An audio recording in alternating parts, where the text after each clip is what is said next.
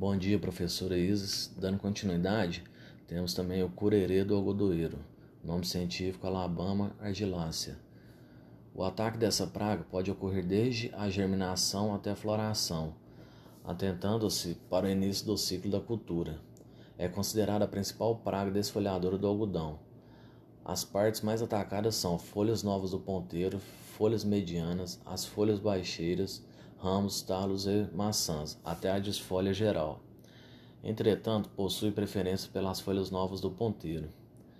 É, em sua fase larval, ela constrói um casulo entre as bordas das folhas e produz fios de seda, permanecendo neste local até se tornar mariposa.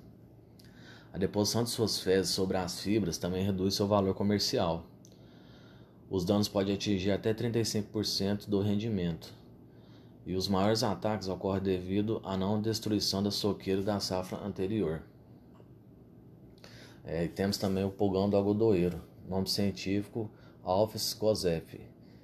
É, incide na lavoura desde as fases iniciais de desenvolvimento do algodão até o final do ciclo, atacando brotos, caule e maçãs. Entretanto, prefere os tecidos novos.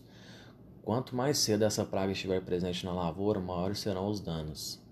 Os ataques desempenham perda de até 44% da produtividade, desconsiderando as viroses, e 10% de perdas em lavouras destinadas à produção de sementes. É, possui capacidade de causar danos, danos diretos pela sucção da seiva, ocasionando enrolamento das folhas e deformação dos brotos. Os danos indiretos ocorrem através da transmissão de viroses. E os vírus mais comuns são vermelhão do algodoeiro e mosaico das nervuras. O vermelhão do algodão provoca regiões avermelhadas entre as nervuras da planta, ocasionando prejuízo de até 50% da produção. Outro, outro dano indireto está relacionado com a liberação de uma substância açucarada, favorecendo o desenvolvimento de fumagina. Esse fungo ele reduz a fotossíntese e causa o algodão caramelizado quando a planta está na fase de abertura das maçãs, depreciando a fibra na sua utilização industrial. É, e temos também a largata do cartucho, nome científico Spodiptera frugiperda. O período de ataque dessa praga ocorre de 40 a 60 dias após a semeadura, especialmente durante o surgimento dos botões florais até o aparecimento do primeiro capulho. Os danos estão relacionados com a raspagem das folhas até perfurações mais intensas, dependendo do estágio que se encontra a largata.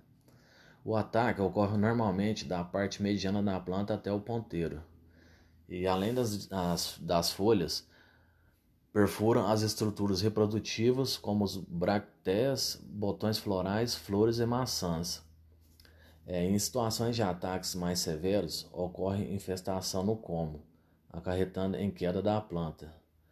Os orifícios que se realizam na planta servem de porta de entrada para outros microorganismos que reduzem ainda mais a produtividade. E o período crítico compreende desde o aparecimento dos botões florais até a abertura dos capulhos. E essas perdas elas variam de 18 a 32% de produtividade decorrente aos ataques dessa praga no algodão. Aí temos também a broca da raiz. O nome científico é o Tinobótorus brasiliensis. Essa praga já inicia seu desenvolvimento dentro da planta, pois as fêmeas ovipositam os ovos no colo do algodoeiro. Esse inseto é um besouro que se alimenta abrindo galerias nos vasos lenhosos das plantas. À medida que essa praga avança de desenvolvimento, o diâmetro da galeria aumenta e impede a transmissão do fluxo de seiva. O primeiro sintoma é a sua paralisação do crescimento da planta. É, o algodoeiro apresenta uma cor vermelho no limbo foliar, murcha, seca e queda das folhas. Na região do colo da planta, onde a praga está abrigada, ocorre um engrossamento do caule.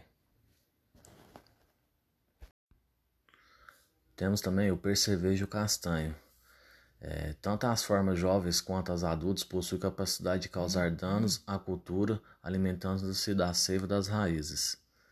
É, a sucção das seivas acarreta em paralisação do crescimento da planta, murcha, seca e manchas nas raízes. As plantas que conseguem se desenvolver mesmo sendo atacadas apresentam sintomas de redução da produtividade das estruturas florais e apresentam redução de crescimento, com a altura reduzida em 31%.